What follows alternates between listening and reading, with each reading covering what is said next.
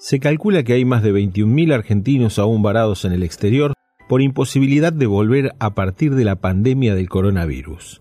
Entre ellos está María Eugenia Cardinale, una mujer de espíritu inquieto y dedicada de lleno a lo académico. Es doctora en ciencias sociales, docente investigadora de la Universidad Nacional de Rosario y de la Universidad de Entre Ríos, y también docente en la Facultad de Ciencias Agrarias de la UNR.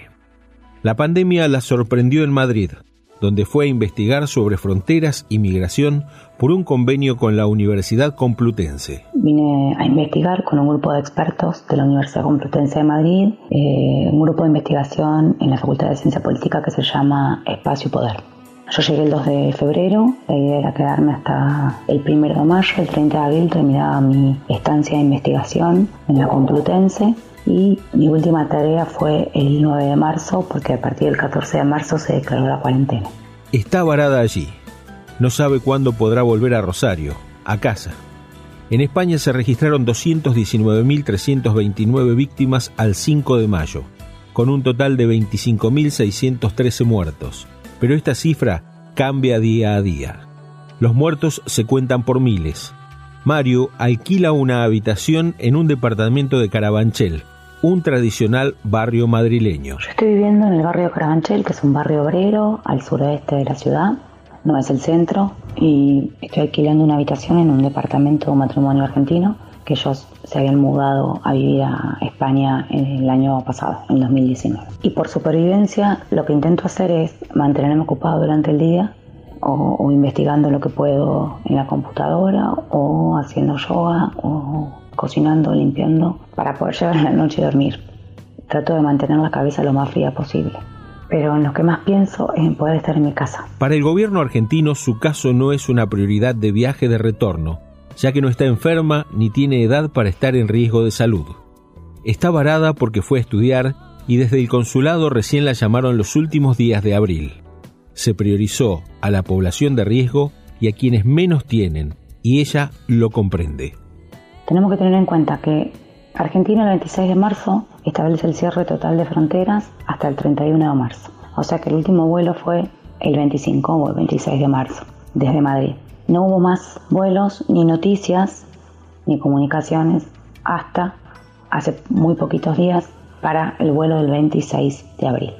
¿Por qué no estoy en esos vuelos? Básicamente porque ellos están alegando en un primer momento priorizar en, marzo a quienes tenían vuelo para aerolíneas argentinas y en segundo lugar a quienes tenían o estaban en condición de vulnerabilidad por tener enfermedades preexistentes que pudieran agravar su situación en caso de contagiarse. O bien, eh, bueno, que tuvieran alguna otra condición como familias con hijos pequeños. Eh, la prioridad siempre, según lo que alega el consulado, son esos casos. Cuenta desde esa misma habitación que da una calle vacía que son varios los argentinos que están en la misma situación. No solo en España, sino en toda Europa, donde el mapa de fronteras cambió drásticamente a causa de la pandemia. Virtualmente la Unión Europea había desaparecido en, en, marzo al momento de tomar decisiones con respecto al coronavirus. Habían abandonado Italia en su momento y luego se sellaron cada uno en su propio territorio estatal tradicional. Y eso me parece que marca como un ejemplo muy fuerte de los cambios en el sistema internacional, esta pandemia, esta crisis global. Inclusive una de las primeras medidas que toman Alemania y Francia es prohibir la exportación de todos los eh, instrumentos como barbijos, respiradores, a cualquier otro país, incluidos la Unión Europea. Entonces me parece que eso marca un poco que esa idea de las fronteras porosas, de la libre circulación de mercancías y personas, que había marcado la globalización, ¿no? Desde los 90, desde la caída del mono de Berlín, está tocando su fin. Ese tipo de, no sé si va a desaparecer, pero sí ese tipo de globalización tal como la conocíamos ya no va a seguir existiendo, por lo menos no con esas características. Y eso me parece que es como eh, el ejemplo más claro con lo que pasó con la Unión Europea. La segunda semana de mayo, más de 3.300 argentinos varados en el exterior llegarán al país en vuelos de repatriación.